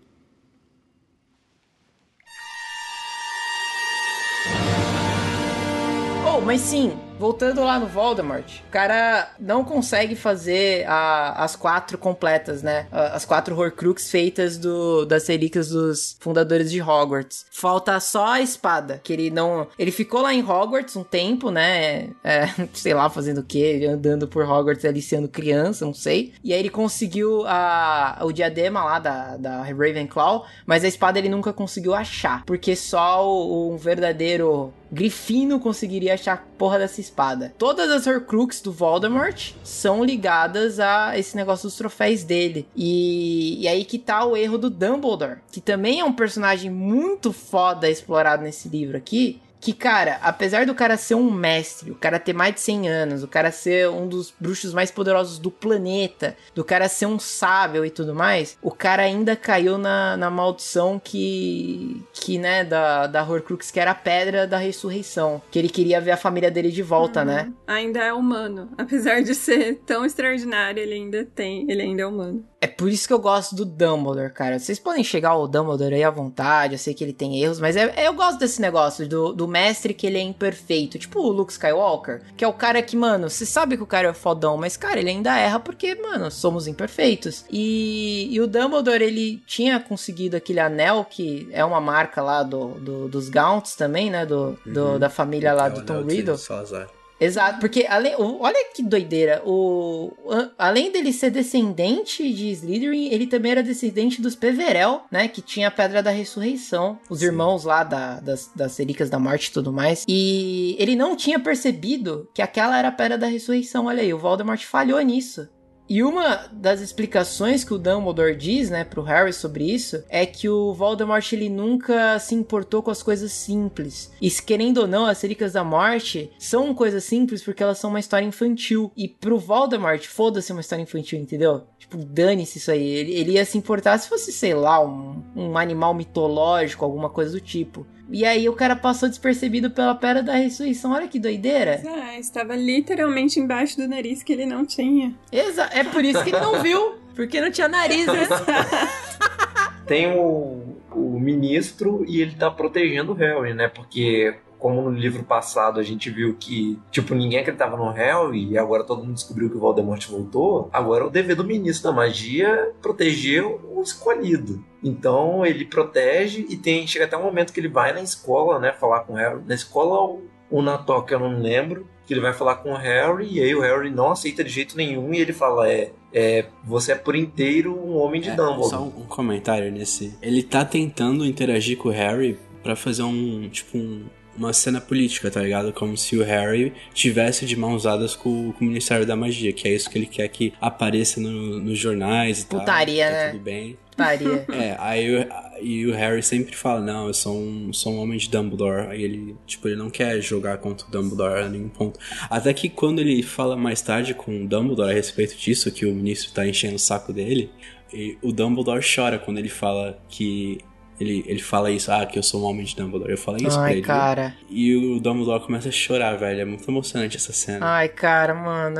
é Isso porque tem, tem a, ce- a cena da caverna, cara, do Dumbledore com o Harry, que eu fico, puta, mano, meu Deus. Nossa, essa cena, cara, foda. Ah, No filme também foi foda, vai. No filme. É, no filme, no filme também foi foda. Teve, teve um, um ganho no filme, é mais foda. É. No filme porra. é mais foda do que no livro. Porque é muito legal, porque, porque é aquele negócio, Mas né? no o- jogo de PS2 é mais incrível de todos. Putz, eu não vi, eu que ver, cara. Mas é, é legal que o Dumbledore. É interessante pros dois personagens, porque quando o Dumbledore leva o Harry lá, é. É aquele negócio pro, pro Harry, né? Que finalmente o Dumbledore confia em mim. E isso é muito importante pro Sim, personagem. sim. E aí, até aquele momento em que o Harry vai abrir a, a porta que precisa de sangue. E aí o, o Dumbledore fala: Não, deixa que eu uso o meu sangue, porque o seu sangue é muito mais precioso que o meu. E aí o. Até o momento que eles chegam ali pra, pra beber a poção, e o Dumbledore fala assim: Harry, você tem que me prometer que não importa o que aconteça, é, você tem que me fazer Quanto eu beber. implore. Você tem que me fazer beber a poção até o final.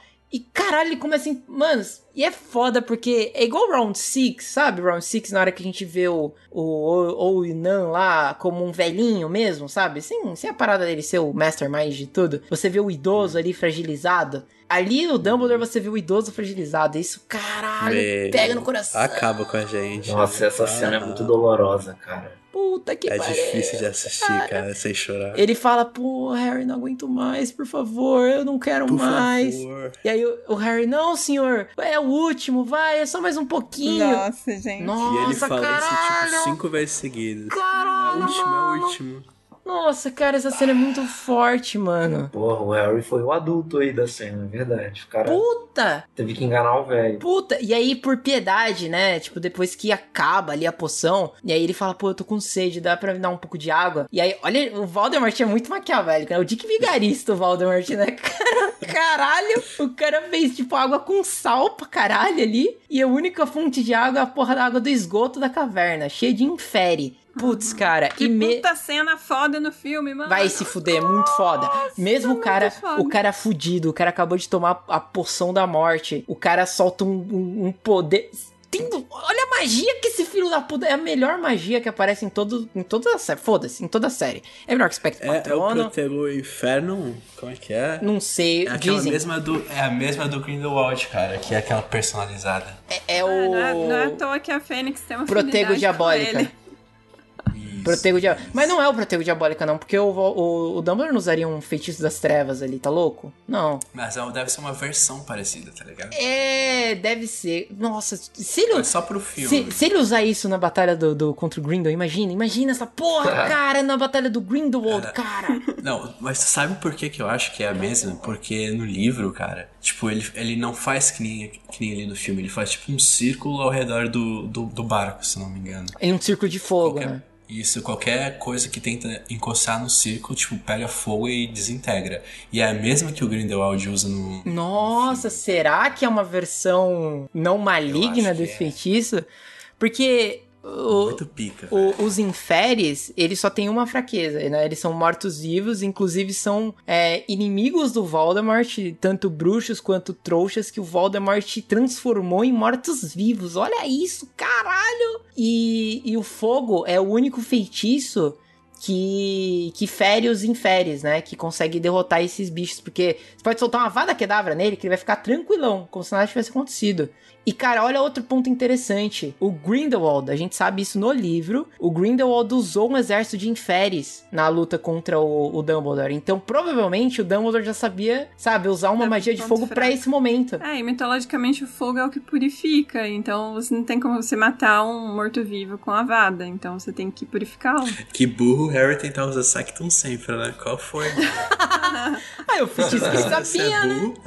Burro? Eu feitiço que ele sabia, porra, coitado. Mas eu quero dizer uma coisa aqui que eu sou fanboy, e se fosse a Hermione no lugar do Harry, ela ia fazer um feitiço pra aparecer um copo, e depois ia fazer um feitiço pra aparecer a água. E True, pronto, true. Cara, por que que não... Isso que dá esse filho de uma puta... Ele só presta atenção em aula de, de defesa contra as trevas e transfiguração, que é importante, o moleque cagou. Transfiguração é pra esse momento. literalmente tirar a leite da pedra, tirar a água da pedra. É isso que ela ia fazer. Literalmente, literalmente, mano. Ela ia pegar Ela aquela ia mandar bolsinha um e o infinita. copo.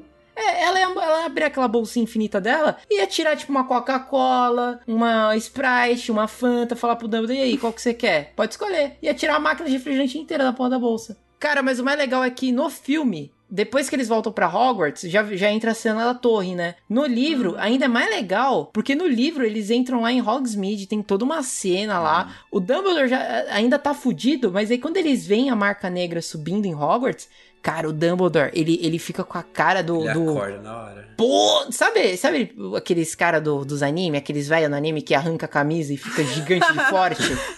É o que É o acontece canhão nessa do Bleach cena. lá, sabe? Do...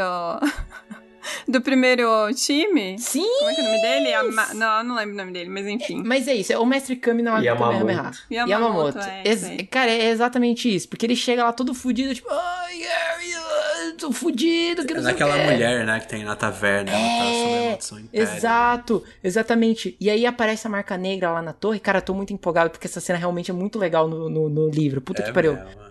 Ele vê a marca negra ali e aí o Harry fala: Fudeu! Os, os, os caras invadiram Hogwarts. Aí ele olha pro o Dumbledore, ele se impõe, ele levanta assim e fala: foda-se, tô indo lá. Puxa a varinha dele, rasga a camisa lá, rasga o vestido que ele usa lá, fica cheio de músculo. Os caras pegam na vassoura e, e, mano, literalmente o, o Dumbledore Mas- voa pra lá com o pau duro, Não, mano. não, peraí, peraí, peraí. Antes disso, eu só, só preciso fazer uma adição, perdão. Que é a primeira vez que o Harry, ele usa o... Ele desaparata lá da porra da caverna até Hogwarts, velho, com o Dumbledore. Não, quem faz isso é o Dumbledore. Não é o Harry. Não, é o Harry. Não é o Harry. Como é que ele faz isso? Ele nem sabia É o como. Harry. Exatamente, ele, ele nunca conseguiu fazer antes nessa. Ele consegue fazer uma, para- uma, uma desaparição com dois, velho. Ô, louco. Isso é muito foda. E velho. inclusive o Dumbledore pergunta pra ele, você já sabe é, aparatar, Aparatar. e tal, desaparatar? E aí ele, Ele fala, fala que não. não. É, ele fala que não. Aí Ele fala, então segura aqui no meu braço e vambora. Então, É tipo, é uma distância muito grande. A Caralho. gente aprende agora. Tá tudo certo. Não Puta! tem espaço Cara, eu lembro de ter lido esse livro a primeira vez, né? Quando foi novidade, lá, lançamento e tudo mais. Eu era criança, ainda devia ter uns 10, 11 anos. E, mano, mano, eu lembro de ter ficado muito impactado com a morte do Dumbledore nessa porra, cara. Porque ele vai lá com tanto. Com tanto afinco, sabe? Tipo, musculoso, foda, Super Saiyajin Dumbledore, é agora, fudeu. Ele chega lá e ele morre. Ele. Mano. Calma, calma, calma, calma. Vamos devagar, vamos começar como é, É, que, como então, é que funciona o É negócio. porque tem uma coisa que a gente esqueceu de falar, porque a gente sempre esquece de falar alguma coisa importante. Sim, ó, o claro. Dumbledore tava machucado, né? Não, ele tava Eles fudido, tinham- derenado. Ele tava, não, ele tava com a mão machucada desde o começo, né, do, do livro. Porque É, ele tava tentando quebrar uma das Horcruxes lá e aí ele tava com a mão ferrada. E- ele ia morrer, ele tava com a sentença de morte dele. Só que o que o que, que a gente imagina na hora que chegam lá na Torre da Astronomia, né? Que tá cheio de comensal da morte lá.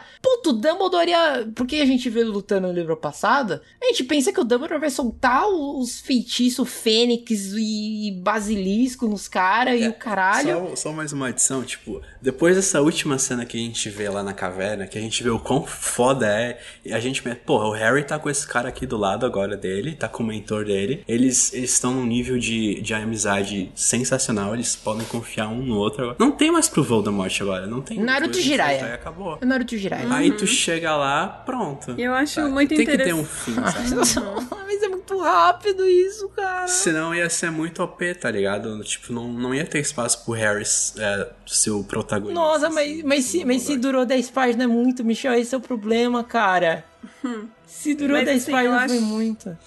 Tudo que é bom dura pouco, mano. Eu acho muito interessante a escolha deles no filme é, para amarrar esse diálogo a respeito de confiança que o, o Dumbledore teve com o Harry e o Harry com ele. Porque no filme, ele não, se eu não me engano, no, no livro ele petrifica o Harry ou alguma coisa assim, pra que Sim, o Harry não sim. participe da cena. No filme, não. Ele pega e só fala pro Harry: você vai ficar escondido e você vai me prometer Chama que você Snape. não vai sair e não vai interferir. E aí o Harry promete. Então eu acho que esse, esse É, mas- laço, sabe, de confiança é muito maior no Do filme. que no livro, porque no Exato. livro, aparentemente, ele não confia tanto porque ele, ele sabe que o Harry ia fazer alguma Ah, merda. mas, é- mas aí Por que. isso que ele joga o Petríficos Totalos e coloca o cara dentro, debaixo da, da, Da capa da invisibilidade. Mas é por isso que, que eu não, não, não gosto dessa parte no filme aí. Porque é, é uma falta de tato com a personalidade do Harry. Porque o Harry jamais ia ficar parado vendo o mentor dele morrer. Tipo, tomar uma por vada na, é na cara. Não, então, mas tem mais um problema que no filme entrega o Snape, né? Tipo, cara chega lá, fala, ô Harry, fica quietinho aí que eu vou lá resolver essa É, ele faz um chill assim É. com a boca, filho da puta. Que ridículo. né? Nossa. Isso entregou parece. o personagem, cara. Que merda. É, e da onde que o Harry ia acreditar no Snape? Não, ele ia meter um Expelliarmus na cara do Snape se ele visse o Snape nessa cena, Cara, tá louco? Mas é, essa cena vai completamente em contradição, como tu- o Lucas acabou de falar. Tipo, completamente acaba com o mistério do Snape de ser um, um, um duel, sabe? É, Hum. entrega completamente o personagem. Assim, Já uma dúvida até, é uma dúvida até da época que eu tenho, porque eu, eu era muito novo, eu não assisti, tipo, os filmes no cinema, nem ligava pra Harry Potter. Quando, Aham. tipo assim, lançou o Enigma do Príncipe, e aí, tipo, como é que foi esse negócio do filme do Enigma do Príncipe e o livro da Relíquias da Morte? Lançou antes ou depois, não sei. Não, lançou depois. O, o, o Relíquias da Morte é, já tinha sido lançado quando o Enigma do Príncipe tinha sido lançado. Então o pessoal já sabia, né? É, o, sim, o livro era bem mais adiantado do que os filmes, tá Ah, ligado? tá, porque senão seria uma merda, né, cara? Pô. Não, é. Abraço Game of Thrones. É, abraço Game of Thrones, é isso.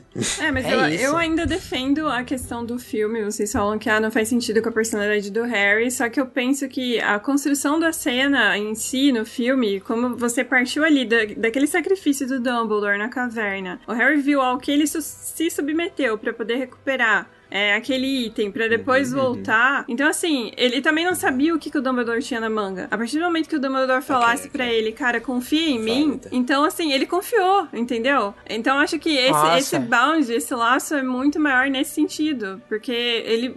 Ele simplesmente não sabia qual seria o próximo passo. E como o Dumbledore estava sempre à frente, sempre estava planejando no futuro, o Harry, no filme, acreditou nessa visão dele. Tipo, essa é a minha, a minha visão, minha justificativa pra Sim. cena, não, sabe? Não, faz, faz sentido, mas pra tipo, ter essa conclusão, tem que parar e observar, tipo, a, a cena e toda essa perspectiva num, num- muito mais deep, tá ligado? Mais profundo, mas realmente. É, mas eu acho que realmente, tipo, eu não tô falando que foi ruim, não, além de eu ter falado de não fazer muito sentido, eu realmente acho que é como o filme tinha que ser, sabe? Eu gostei da cena, porque eu, eu acho que essa parte do Snape também que entregou o personagem, eu acho que não, não tinha outro jeito de, tipo, fazer entender no filme o que tá acontecendo, sabe? É que assim, no livro, é, eu tô, tô supondo, não sei se isso foi intencional da J.K., mas na hora que o, o Dumbledore ele petrifica o Harry, ela coloca isso como uma chave de narrativa pra dizer, cara, o Dumbledore morreu. Porque o, o Petrífico Totalus, ele só é desfeito quando o usuário da magia morre ou alguém usa um feitiço reverso. Então, na hora que o Dumbledore toma a Vada Kedavra e cai,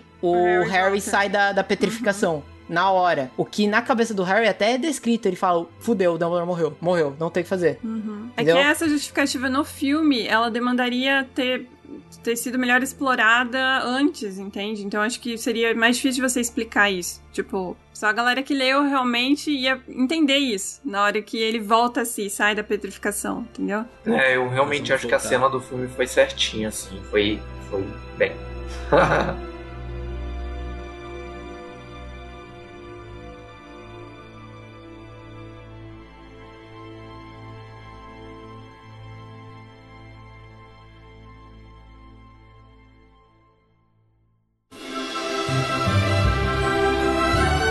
voltar um pouquinho ali com o Draco, quando ele é. O, o Dumbledore confronta o Draco e ele. E o Draco tenta, sei lá, apagar de fodão ali um pouquinho. Mas o Dumbledore logo já corta ele falando que já sabia de todas as tentativas patéticas dele de tentar. Patéticas. Eu já sabia de todas as suas tentativas patéticas de fazer esse seu planinho bosta. Dumbledore E eu acho que ele fala só pro Draco, né? Ele é gente boa, ele fala individualmente com o Draco. Eu acho que ele não conta pro resto do, do- dos Dos- dos comensais, comen- né? Não, os comensais estão chegando Não, ele ainda. É, le- lembrando que os comensais eles chegam em Hogwarts através daquele armário que eu sempre achei uma ideia, nossa senhora, meio bosta por conta da cena da maçã. Que o Draco coloca uma maçã Uhum. e aí a maçã volta mordida. Tipo, quem que mordeu essa porra? Voldemort?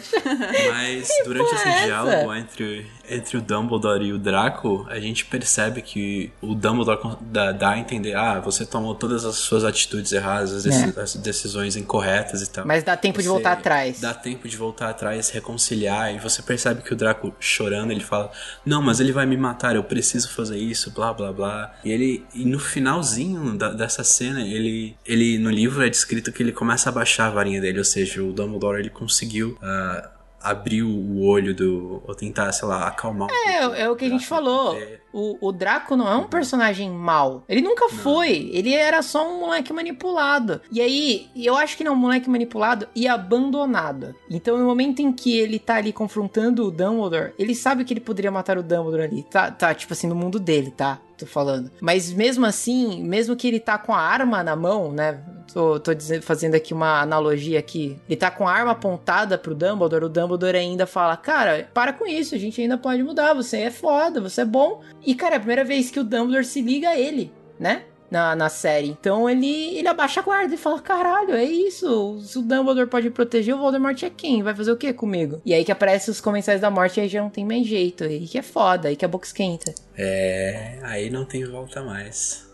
É que se, eu, eu, não sei, eu acho que o Michel não chegou a ler na época, né? Quando o, o, o, Snape mata o Dumbledore. Porque eu lembro que gerou uma raiva inacreditável, cara. De todo mundo. De todo mundo. O nego não suportava mais o Snape, não, nessa mano. época eu não tinha li, lido o livro. É. Infelizmente eu tive que ver tudo com spoiler, então. Acabou não, não pegando, né? Não. Nossa, eu lembro que, meu Deus, mano, o pessoal ficou transtornado com o Snape ter matado o Dumbledore. Porque, como eu falei, né, pô, a gente teve um, um, um espetáculo da, da, construção de personagem do Dumbledore. Esse elo dele com o, o, Harry, que é tão bom quanto o elo que ele tinha com o Sirius. E, porra, no livro passado a gente já perdeu o Sirius e agora a gente perde o Dumbledore. Cara, é tipo, é agonizante, velho. Puta que pariu, é agonizante, porque todas as coisas que eu o Harry sabia, gosta morrem. Eu não sabia que ele ia matar o Dumbledore, tipo, era o Snape que ia matar, mas eu sabia que o Dumbledore Dumbledore morria. Uhum. Quando ele matou o Dumbledore, eu passei a gostar mais do Snape, porque, tipo. Mau caráter que... pra caralho, você. não, mas é porque eu senti, tipo assim, que a, a J.K., ela, tipo, botou o personagem ali pra valer, sabe? Tipo, ó, ah, agora sim. esse personagem tá valendo, sabe? Nem eu que assisti na época, eu sei disso. Vocês não entendem a revolta de vocês com não ter o velório no filme. Porque eles trocaram a cena do velório pela uma cena que não tem no livro que é a cena do fogo na cabana. Por isso que todo mundo ah, é tão revoltado com isso. Porque a, a, a, cena do velório é muito foda. Porque primeiro que aquela cena de todo mundo levantando a varinha é foda pra caralho, né? Pra pagar a marca negra. Mas a cena do velório no livro é interessante porque vai, vai muitos personagens interessantes lá, inclusive o Newt Scamander tá lá. Então, tipo assim, Pô, você vê que todo mundo ali que, que gostava do Dumbledore foi lá prestar as homenagens. E aí tem a descrição da Fênix voando, indo embora e nunca mais sendo vista, sacou? Cara, é muito foda essa cena aí, mano. Devia ter tido no e filme. E aí no sim. filme eles queimam a, a cabaninha do Hagrid com, com o canino dentro, mano. O canino tava lá. Mas tem outra, outra cena aí do livro barra filme que é muito foda, que é quando o Harry segue o, o Snape, que tá uh, escoltando o Draco para fora do castelo. E eles têm aquele diálogo. aquele diálogo slash duelo, que é. Eu acho uma das maiores cenas mais fodas do, desse, desse, desse, desse título, cara. Cara, e, e, mostra o quanto o Snape é bom em duelo, né? Eu fico pensando se o Snape chegasse nas vias de fato para duelar contra o Voldemort, vocês não acham que ele, ele teria chance, sim, de, de derrotar o Voldemort no duelo? Porque, cara, o, Snape não perde o duelo para ninguém, cara, nem contra McGonagall, nada, nada, nada. Ele Caralho, ele é muito forte, tipo, mano. O negócio do Snape é que ele, ele, é, ele, é, ele é um cara preciso e ele, é, tipo, ele faz o que é necessário, tá ligado? Uhum. Até um certo ponto. Mas o Voldemort, ele, ele é raw, tá ligado? É, como é que é? Bruto. Português. Bruto, é força bruta e, magia bruta. Tipo, ele, ele não tem, tipo, filtro, tá ligado? Ele destruiria o Snape, na minha opinião. Hum, bom, eu queria ver um Arif nisso, hein? É, a não ser que o Snape é, liberasse o Mangekyo. Sei lá, como é que é? Mangekyo Shuriken? É isso, Mangekyo Shuriken, isso, isso mesmo. Aí, isso, isso aí. mesmo. mas mas esse, nesse duelo ali do, do Harry com, com o Snape. Que... Duelo, Harry humilhado aqui, aqui não é duelo. Mano, que foda, velho. Ele correndo atrás do Snape e jogando em cárceros e Sectum Sempra. E o, o Snape, o Snape tratando como se fosse lixo, né? Como se fosse nada, ele desviava tudo pro lado. É, e aí ele fala: É, não, não ousa usar feiti meus feitiços contra você, mim, Potter. Você ousa usar meus próprios feitiços contra mim? Caralho, muito foda. Isso mesmo, eu sou. Eu isso, sou. isso é meio bosta, essa, essa, essa fala. É um pouco. É um pouco piegas, não, não né? É foda, não, não, não, é, piegas. Não é bosta, como. É. Como assim, Piegas? É Piegas, é Piegas. Ele fala assim, exatamente. Eu sou o príncipe mestiço. ah, mano, é meio caída, né? É cheesy, é cheesy, mas. Eu, eu, eu, acho que seria mais legal se, se ficasse subentendido, entendeu? Tipo, não, não, ele não falasse com essas palavras e depois eles descobrissem que de fato ele era o príncipe. E, e só explicando aqui que. É, ele se chamava de príncipe mestiço porque o sobrenome da mãe dele é Prince, que a, a mãe dele era bruxa, não é o pai dele. O pai dele, o, o senhor Snape, digamos assim, era um trouxa também. E ele tinha meio que essa vergonhinha também do pai ser um trouxa. Então ele preferia ser chamado de Prince Até tem essa dúvida, né, no livro, que a Hermione questiona se é, não foi alguém da monarquia que se tornou um bruxo, mas não existe na história bruxa nem, nenhuma princesa ou príncipe que tenham se tornado um bruxo, né? Então sempre ficou essa dúvida é, aí até o final. Eu já falei isso no outro cast, mas é porque o final, sempre assim, o final do Harry Potter é meio momento Scooby-Doo, sabe? É. Tipo, desvenda os mistérios, aí explica tudo, e aí, nossa, não consegui por causa dessas crianças encheridas, sabe? Exato, exatamente. É, tipo, aí o final é sempre meio que isso mesmo. Tipo, esse é o único, é, é o único título que o final é tipo, e agora, tá ligado? Porque em todos é. os outros tu sabia, tu sabia que o Harry no próximo ano ia para Hogwarts, ia fazer. Não importa o que, ele, o que acontecesse, ele ia pra Hogwarts ia acontecer alguma coisa lá. Mas nesse, nesse título, no final, eles, eles conversam ali entre si, eles falam que o Harry não. ele não, não ia mais pra Hogwarts no, no próximo ano. Porque ele tava fudido, né? Etc.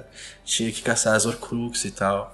E, tipo, é muito foda isso. Tipo, tu, tu fica perguntando o que, que vai acontecer no próximo título. É, esse final é o mais legal dos livros, porque ele é um final ruim. Ele é um final. Não é ruim de ser, né? Mal escrito. Eu digo ruim de ser um final mal, né? Um final onde os vilões ganharam, é. cara. Porra, eles mataram Sim, o Dumbledore. Eles acabaram com a escola. Fudeu, mano. O Harry tá fudido. Porque o único que sabia destruir Horcrux era o Dumbledore. Nossa, e o pior de tudo é no final ele, o Harry descobrir que o, o, tudo que eles passaram na caverna não valeu de nada porque o amuleto era falso, cara. É fake. Nossa senhora, mano! Ou seja, o Dumbledore morreu de besteira. É, na verdade ele já tava morrendo. É, tudo bem, mas na cabeça do Harry. Ele morreu de besteira ali. O cara não, não conseguiu nem a Horcrux. E, cara, durante muitos anos, mas muitos anos, ficou a teoria de quem era o, as iniciais, né? RB. É, RB, né? RB era a inicial lá do, do irmão do Sirius, mas várias teorias de para o pessoal descobrir quem que era essa parada, né? Acertaram, acertaram que seria o irmão do Sirius, o Regulus.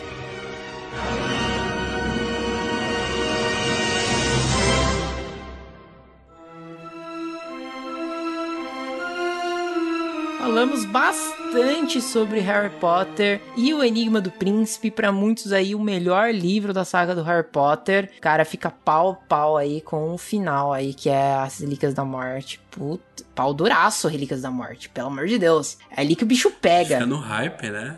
Porra. Eu acho que, que, o, final, o final de Enigma do Príncipe ajudou muito a criar o hype de Harry Com Potter. certeza, porque, cara, construção do vilão. Agora, finalmente você sabe o background do, do Voldemort, o quão forte ele é, o quão invencível o cara é com a Horcrux. Você tem a morte do Dumbledore, que, porra, morreu o Dumbledore, não tem mais aonde Acabou, o Harry né? se esconder. Agora o Harry. Harry vai ter que colocar a cara a tapa. Não só o Harry, a comunidade bruxa. A única coisa que impediu o Dumbledore de dominar tudo era o Dumbledore. Aliás, o Voldemort de dominar tudo era o Dumbledore. Então, cara cara, é o hype e a gente sabe que vai acontecer a guerra, né? A guerra bruxa vai acontecer, mano. Ou seja, tava tudo nas mãos do Voldemort. E aí todo. E cai aquele clima de tensão porque você, o grande salvador, não, não tá mais ali. E agora? O que, que vai acontecer? Do mesmo jeito que teve hype aí pra o Relíquias da Morte, espero que vocês também estejam aí com hype aí pro próximo episódio nosso de Harry Potter, que também vai ser sobre o Relíquias da Morte. A questão fica se vamos dividir isso em parte 1 e parte 2, exatamente como eles fizeram no filme. Talvez sim, talvez não, mas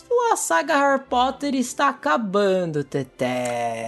Pois é, depois de longos meses trabalhando nessa saga, a gente finalmente está Quase chegando um ano. no fim. Finalmente no fim. acaba Amigos e Michel e acaba a saga Harry Potter também. Tudo no mesmo, no mesmo ano. Olha, Teté. A última martelada no, no caixão. É pra terminar a última martelada. com chave de ouro e com a participação do Michel. Nada mais justo. Olha aí. É, mas é, ó, vamos lembrar mais uma vez, galera. Vamos lembrar mais uma vez. A gente falou que o Amigos Michel está acabando, mas o podcast vai continuar. Se acalme, a gente já explicou tudo nas nossas redes sociais. Também explicamos no nosso episódio de Arcane, que é o episódio número 71. Lá no finalzinho, a gente deixou um recado avisando para vocês exatamente o que está acontecendo aqui no podcast. Não se preocupe, não estamos indo embora. Só vamos mudar o nosso formato, tudo mais. Você vai lá saber tudo certinho. Vai demorar um tempinho ainda para fazer essa transição. Então esse aqui não é o último, Amigos Michel Fique, fique tranquilo. Exato, Fique vai, vai ter Harry bastante Potter- coisa ainda pra gente falar. Vai ter miranha, ixi, tem muita coisa. Tem muita coisa. Ixi, tem, tem coisa pra caralho aí. Mas é isso. Terminamos aqui mais um episódio sobre Harry Potter. Espero que você tenha gostado, que você compartilhe isso aqui com os seus amigos. Estamos quase completando nossa saga. Então, se você quiser ouvir lá, desde a Pedra Filosofal, que é a pedra que não tem importância nenhuma, até esse episódio aqui, compartilhe com todo mundo que você conhece aí, que você, sei lá, que gosta de Harry Potter. Manda lá pro Caco Cardassi, ó. Pega esse, esse podcast aqui e joga lá no Twitter dele, tá? Então, vamos espalhar isso aí pra comunidade bruxa inteira e deixar de ser trouxa. Redes sociais, Teté. Ai, nossa, eu tô viajando maionese aqui. E pra galera aí que quiser refutar as nossas ideias, quiser discutir alguma coisa ou falar sobre as nossas opiniões impopulares, vocês podem achar a gente. Manda uma coruja. É, uma coruja Manda uma virtual. É isso, manda coruja, foda-se. No nosso arroba Norberto. Amigos e Michel, tanto no Face quanto no Instagram. Ou endereça aí, ó, essa mensagem da corujinha pro amigosemichel.gmail.com que a gente vai ler com muito carinho. Exato, galera. Sigam a gente lá no Instagram, que agora a gente tá postando bastante lá no Instagram. A semana toda a gente fica colocando notícias, colocando um monte de bosta lá. Então você pode ficar. Nossa, aí se incentiva pra cacete. Caralho. Você pode interagir lá com as maluquices que a gente, que a gente posta, a gente posta nos stories e tudo mais. Tem os nossos twitters também, que a Teté sempre esquece de colocar nos posts, mas agora a gente também tem Twitter, que é mais fácil, aí dos jovens, dos jovens, né, encontrar a gente, que é o arroba Takatsumon e o arroba o que? Steph Lima. É, tá aí, tá aí no, no post. O post é mais fácil. Você clica aí, você é jovem, você não quer, você não quer digitar, né? Você quer clicar e ser transferido lá pro Twitter direto. Então você clica aí no post, independente de onde você estiver ouvindo, é isso aí, compartilha com seus amigos. A gente se vê na semana que vem. Até. Falou! Tchau, galera. Beijos.